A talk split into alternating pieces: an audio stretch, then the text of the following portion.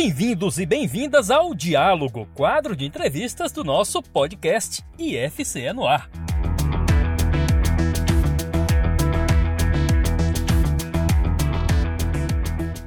Bom dia, boa tarde, boa noite. Bem-vindos a mais um programa Matemática em Todas as Telas, explorando o conhecimento através das mídias sociais. Aqui quem vos fala é o professor Esdras e hoje eu estou com um convidado mais que especial. Ele é o coordenador da licenciatura em matemática aqui do campus Canindé, mestre em matemática pela UFC. E aí, João Luiz, o que é que você nos diz?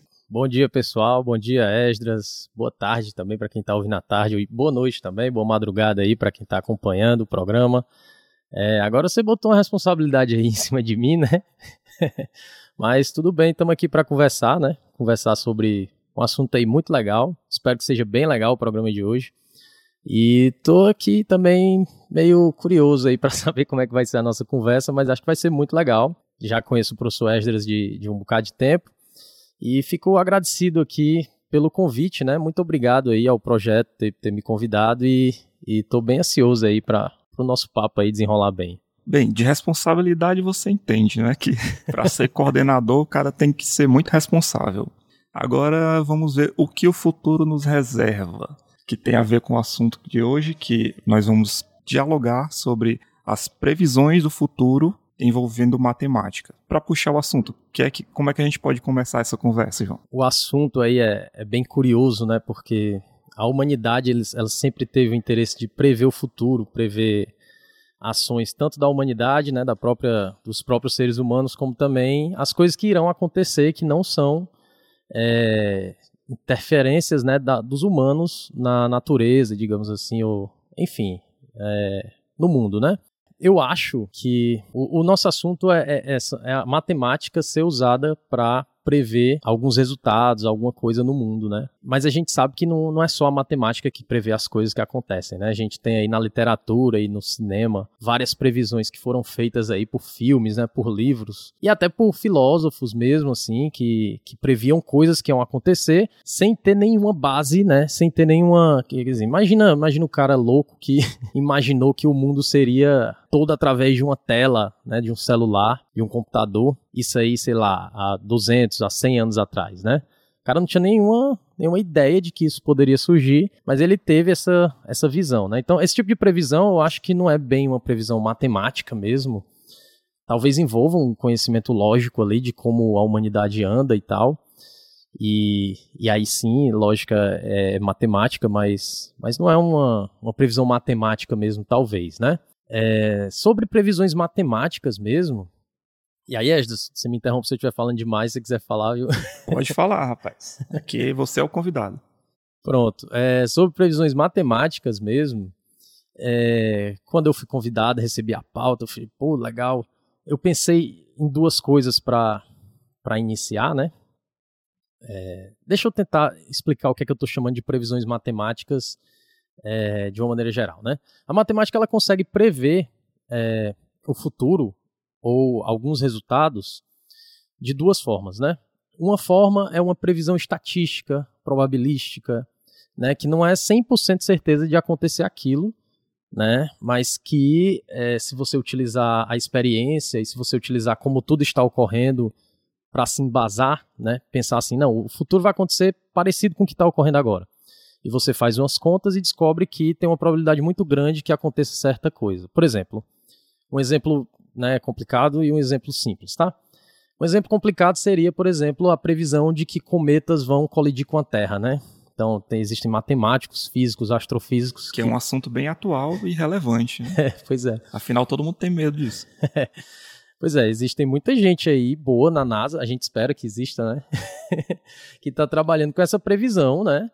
Para descobrir se realmente isso vai acontecer no, no, futuro próximo ou se quando vai acontecer, né? A gente assistiu, é, eu assisti recentemente o filme Não Olhe para Cima, né? Um filme muito bom, mas que, que trata justamente desse, né, desse movimento aí, dessa, desse fenômeno. Né? Também trata de questões políticas. É muito legal, é uma indicação do, do Profcast, então, né? Indi, Profcast Assistam, indica, né? Não Olhe para Cima. Tem na Netflix isso. Eu, e eu, outros lugares. Eu, eu demorei muito para assistir, inclusive. Eu, demorei, eu assisti um dia desse, né? Já saiu há muito tempo. Sim, então tem esse tipo de previsão, que é uma previsão estatística mas que provavelmente aconteça, né?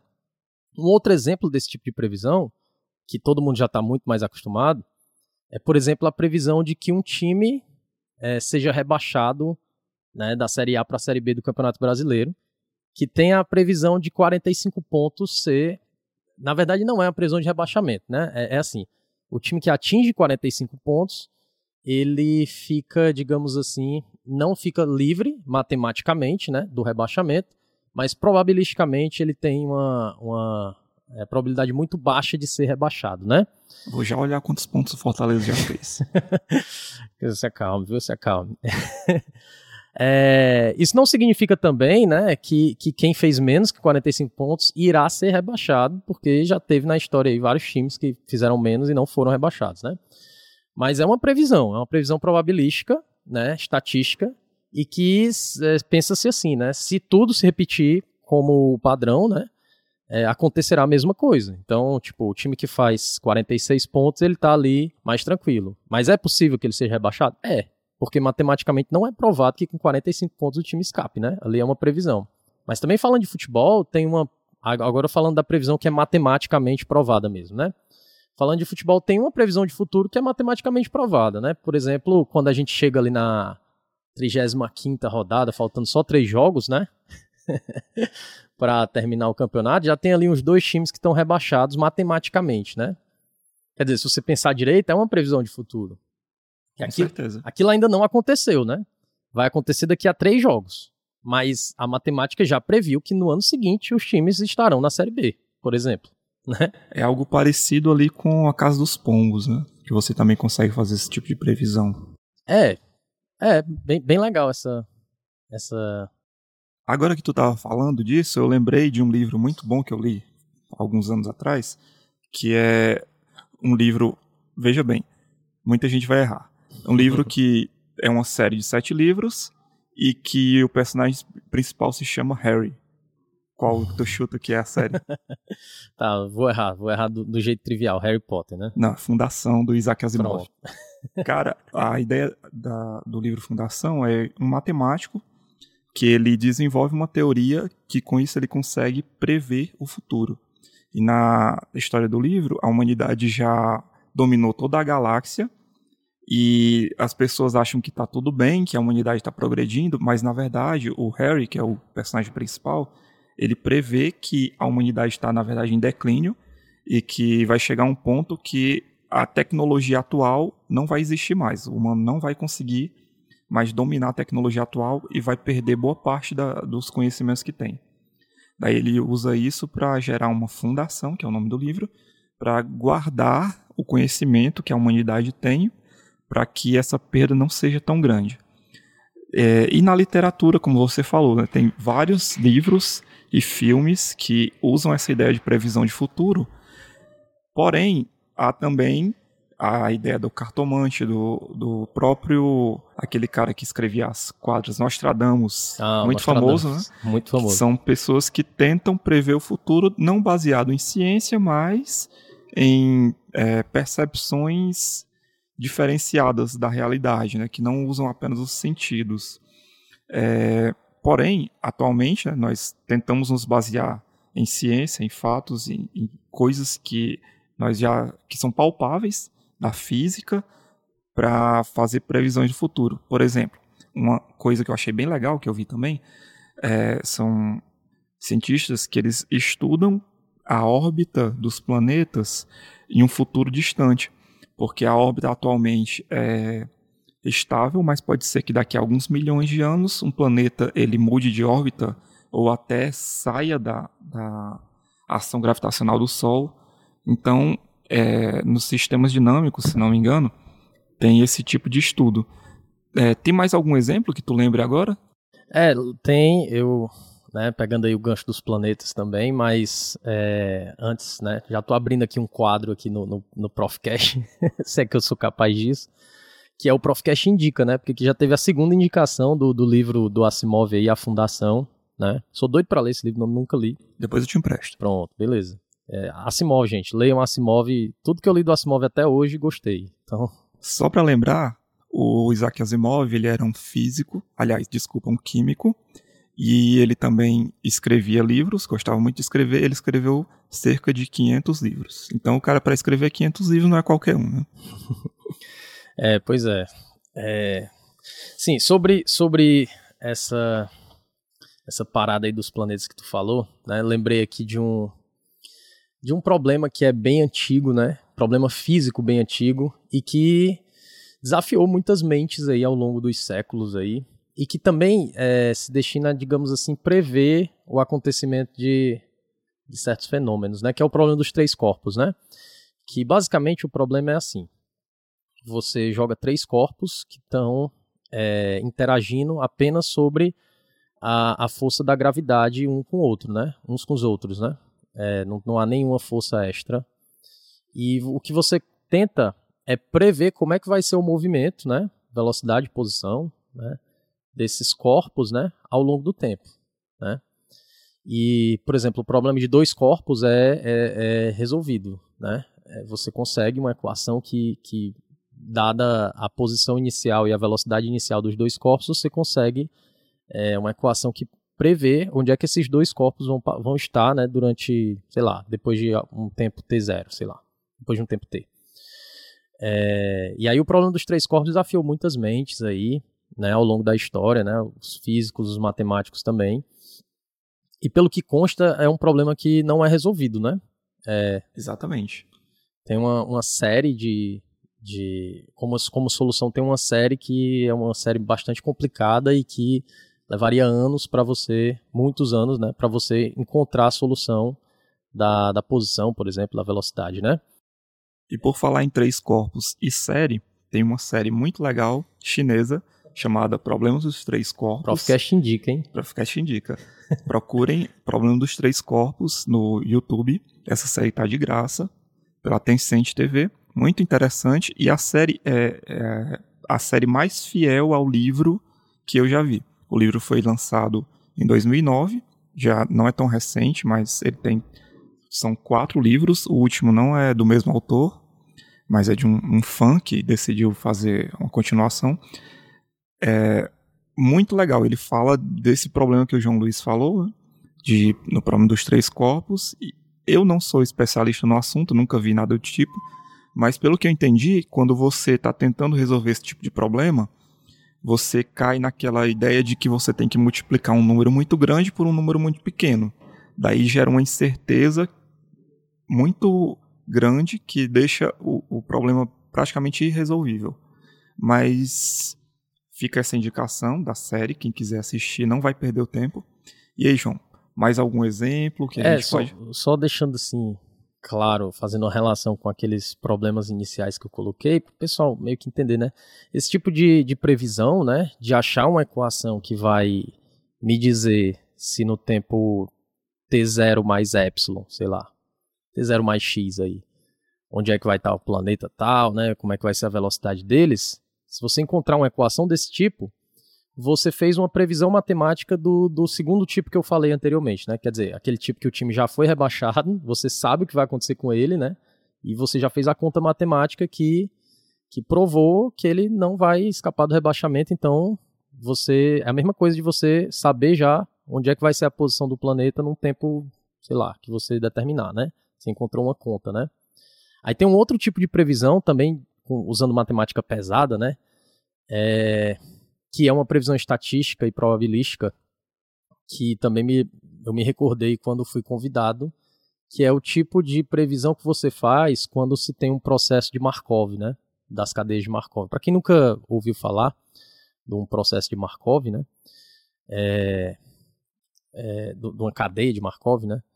É, é, é um é, tipo assim, um fenômeno tem alguns estados para ele para ele acontecer, né? E cada estado tem uma probabilidade de ocorrência. Se a probabilidade de ocorrência de cada estado, né, para o fenômeno acontecer, depender apenas de como ele ocorreu da última vez e não depender de outros fatores, né, dos fatores anteriores à última vez, por exemplo, esse processo se chama processo de Markov, né? E aí a repetição de vários processos de Markov se chama cadeia de Markov, né? Então imagina, é, e são sobre processos discretos, né? Para quem não é do ramo, né? o que é que é um processo discreto? Né? Um processo que tem vezes, né? Acontece uma vez, aí a segunda vez, ou seja, não é um processo contínuo, né? Que acontece continuamente, né? Tem vezes de acontecimento, né? E aí, um processo de Markov é tipo isso. Aconteceu a primeira vez, é, um, por exemplo, a chuva, né? Acho que é o, o, a maneira Acho mais que simples. Um, um dos exemplos mais famosos disso é a sequência de Fibonacci, não é isso? É, por exemplo, né? É, se você determinar um número da sequência de Fibonacci, aí você. É isso que você está querendo dizer? Isso, que a, a, sequência de Fibonacci, no caso, é uma sequência de recorrência de segunda ordem, aí você precisa dos dois primeiros ah, termos. Os dois, né? Os dois. Né? E aí com os dois você consegue todos os outros. É, aí, só que acho que um exemplo melhor é, seria tipo a chuva, né? Por exemplo, né? É, vamos supor, não é assim que acontece, mas vamos supor que para se determinar a probabilidade de que chova amanhã, a gente só precise ver o que aconteceu hoje, né? Se, por exemplo, chover hoje, tem uma probabilidade menor de chover amanhã, ou se não choveu hoje, tem uma probabilidade maior de chover amanhã. Isso você sabendo numericamente, por exemplo, se fosse 1 sobre 6 a probabilidade de chuva amanhã, caso tenha chovido hoje, né? E 1 sobre 4 a probabilidade de não chuva, caso tenha chovido hoje. Sei lá, uma parada assim, né? E e também o contrário, né? Caso chova hoje, uma, a, as distribuições de probabilidade de amanhã já são dadas, né? E aí, como você tem distribuição de probabilidade para amanhã, é, no dia, né, depois de amanhã, a probabilidade de chuva também está determinada só por hoje, né? E pela probabilidade de amanhã.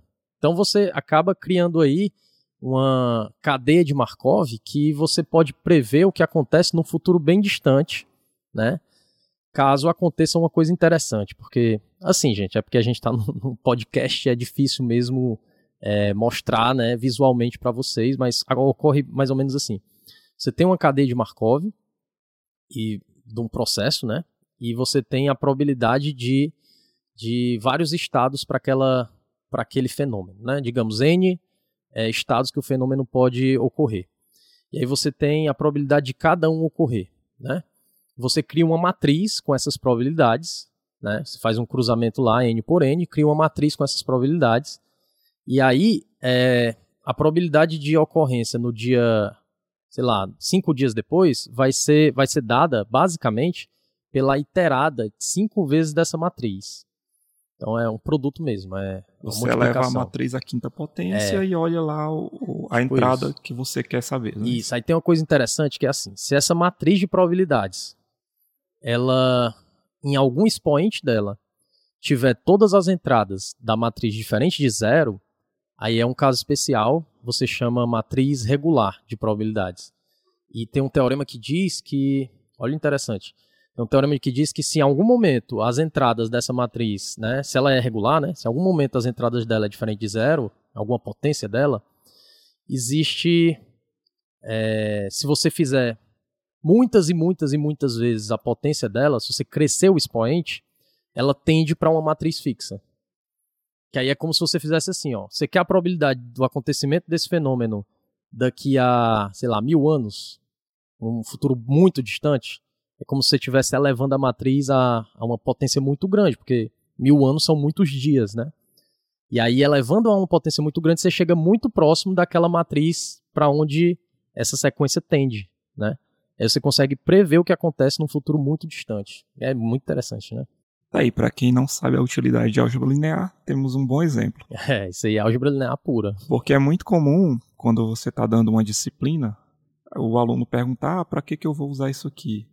Tá aí, a álgebra linear pode ser usada para prever o futuro e para outras coisas, né? Por exemplo, é, basicamente, quase tudo que se faz na física quântica melhor dizendo, na mecânica quântica, que esse termo física quântica já está muito corrompido, é usado álgebra linear. Você consegue resolver as equações e tudo. E por falar em equações, João, é, teve uma parte que tu falou que eu achei muito legal. Tu disse assim: se você consegue uma equação que descreve, digamos, um movimento de um corpo, então você sabe a localização desse corpo em qualquer momento. Mas nem sempre com a equação você aliás, nem sempre você consegue resolver a equação. Se essa equação for, por exemplo, uma equação diferencial, às vezes ela não, não tem uma solução explícita e você tem que recorrer a um problema numérico. Daí você vai tentar aproximar e talvez essas aproximações, quando você chegar a um tempo muito grande, elas não, não definam fielmente a posição daquele corpo. Esse é um, outra, um outro tipo de previsão em que você consegue prever o futuro, mas tem, tem um erro que pode ir acumulando e lá na frente você não sabe mais se aquele seu resultado é fiel ou não. É um, um exemplo muito conhecido na matemática, que eu acho que se estuda em, em sistemas dinâmicos, né? quando a solução não é perfeita, você só precisa, você só consegue ter um valor numérico aproximado, que é justamente o caso do problema dos três corpos, que você não consegue achar a solução explícita, só consegue é, soluções numéricas, só que quando você leva isso a um tempo muito grande, os erros se acumulam tanto que você não sabe mais se aquela solução é fiel à realidade. É, tem mais algum exemplo que tu, que tu lembre assim de é, cabeça? É, não, só, só para filosofar aqui, já que eu já que já foi citado de novo aí o problema dos três corpos, né, e tal. Eu tava lendo, na verdade ainda estou lendo o livro, é, o nome é O Valor da Ciência, do, do Poincaré, do Poincaré né? O Poincaré, o Henri Poincaré, foi, foi um grande matemático 1800, né? Só um detalhe, o Henrique Poincaré, ele foi um dos seres humanos mais inteligentes que já viveram. ele fez um teste de QI uma vez e o resultado deu 36. Não previu o futuro dele, né, cara, esse teste de QI, né? É, é... E é um livro muito denso, viu, de, de filosofia matemática mesmo, né? E aí uma das coisas que ele traz lá é uma discussão sobre o tempo, né? O que é que vem a ser o, o que é que vem a ser o anterior e o sucessor, né? É, isso traz uma discussão filosófica muito, muito. É, buga o cérebro da, da, pessoa, né? Ele traz algumas coisas, né? Ele traz, por exemplo, o seguinte: não, aquilo que aconteceu porque outra coisa impulsionou está no futuro dessa outra coisa. Imagina, eu dou um empurrão aqui no Esdras, é só brincadeira, viu? Só hipótese. É, por que, que eu usei um exemplo tão violento, né? Eu dou, eu dou então aí um empurrão no Esdras e o Esdras se desequilibra e cai. O que, é que aconteceu antes, o empurrão ou a queda? Aí, o empurrão aconteceu antes porque o que motivou a queda foi esse empurrão, né? Então, é, sabendo dois fenômenos e sabendo que um ocasionou o outro, é, é, claro, né, inegável que um veio antes do outro. Mas aí, é, sobre movimento de corpos, né, ele traz, por exemplo, ele traz umas coisas que bugam o cérebro. Por exemplo, é, ele cita um dos anos, acho que é 1600, não, 1700 e alguma coisa, ou é 1600 e alguma coisa, em que um astrônomo encontrou uma estrela nova no céu, mas aquela estrela não existia mais, porque ela já, ela já tinha morrido, mas aquela luz tinha sido emitida há mais de 200 anos de onde ela estava. Então é estranho, porque o que, é que aconteceu primeiro? ao descobrimento da estrela ou a emissão da luz? Quer dizer, a emissão da luz ocorreu ainda antes do descobrimento da América. Mas esse cara, ele estava na América quando ele descobriu aquela estrela. Aí buga um pouco o cérebro, né? É, tem outros exemplos que ele utiliza lá que são melhores, inclusive, e tem um que me chama a atenção, que é o seguinte. é, se você consegue. Porque o problema dos três corpos, né? Mas vamos botar dos dois corpos que você tem um controle maior, né? Se você souber a posição T0 dos dois e a velocidade V0 dos dois, você consegue encontrar a posição T0 mais H, a posição no tempo T0 mais H de cada um e a velocidade no tempo T0 mais H de cada um. Basicamente, você sabe onde eles estiveram em qualquer tempo do passado ou do futuro, né? É, então, na verdade é assim. Se você sabe no tempo T0 onde é que eles estão, você vai saber no tempo T0 mais 1 onde é que eles estarão. Só que se você, em vez de ter a informação no tempo t0, se você tiver a informação no tempo t0 mais 1 de onde eles estão, você também sabe onde eles estavam no tempo t0, né? Que é anterior, entre aspas, não vou usar a palavra anterior porque a gente vai bugar justamente agora. Então, se a posição deles no tempo t0 mais 1 é resultado da posição deles no tempo t0, mas o contrário também ocorre, né? Se eu sei também o contrário, né? Ou seja, se eu sei no tempo t0 mais 1, eu também sei no tempo t0, então o que é que é consequência do outro? Né? Ele coloca justamente isso. É, uma coisa é consequência da outra, mas a outra também é consequência da primeira. Então, o que é que é futuro e o que é que é passado aí? e causa esse bug aí. Realmente, a nossa noção de, de presente, futuro e passado, ela depende muito de uma coisa chamada entropia, né? É, e a pergunta é, o tempo existe, né? Exatamente. Para mim, o que acontece é o seguinte: do mesmo jeito que a humanidade demorou um pouco, né? Ainda está tentando, mas hoje em dia já tem uma percepção bem mais perfeita do que a gravidade. Inclusive, isso foi o trabalho da vida do Einstein, né? Ele dedicou a vida dele a entender o que é gravidade. O próximo passo é entender o que é o tempo, que, na minha opinião, é um fator, um, uma coisa que é bem mais difícil de estudar do que a gravidade, porque é muito mais difícil de você fazer experimentos e entender essa dimensão do tempo. E no caso, uma conjectura minha, não sei se é loucura, eu acredito que existe mais de uma dimensão de tempo. E aí, o que é que tu acha disso? aí é muito louco, né? Imaginar isso aí. Mas, cara, é, é, muito bom, assim, esse papo que a gente está tendo aí filosófico aí, acho muito, muito legal. É, não sei, não sei o que pensar sobre isso, não. De fato, me pegou desprevenido aí. Inclusive, como o nosso podcast aqui já está no final, a gente pode marcar um outro dia para descobrir, discutir sobre tempo. E aí eu posso contar mais detalhadamente essa minha ideia de que existe mais de uma dimensão de tempo.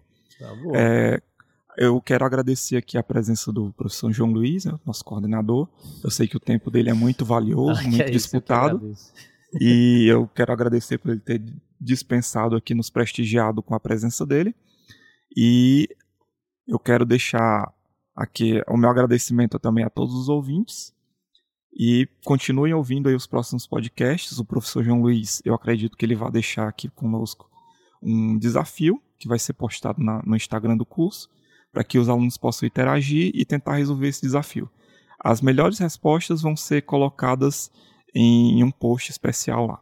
A Dália, que é a nossa especialista aqui nas redes sociais, vai explicar melhor como é que, isso vai ocorrer. Pronto, pessoal. Muito obrigado aí pela atenção aí, pelo. Já cortou? Não? Vai cortar agora, né? É, muito obrigado aí, pessoal, pela atenção. Agradeço aí a, a todos os ouvintes, né? Agradeço o convite também do professor Esdras, da professora Dália também. Fiquei muito feliz quando recebi. Espero ter colaborado aí da melhor forma aí com, com o Profcast, né? Também com conhecimento científico, né? Com conhecimento também de mundo aí, de todos os ouvintes aí. Espero que tenha sido legal aqui a nossa conversa para todo mundo. Para mim foi demais. É, para mim também eu gostei muito.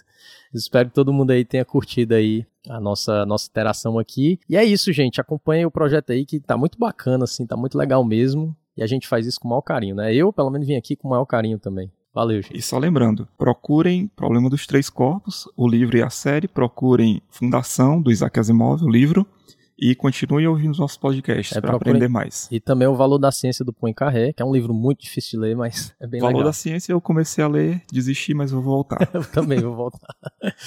Valeu, gente.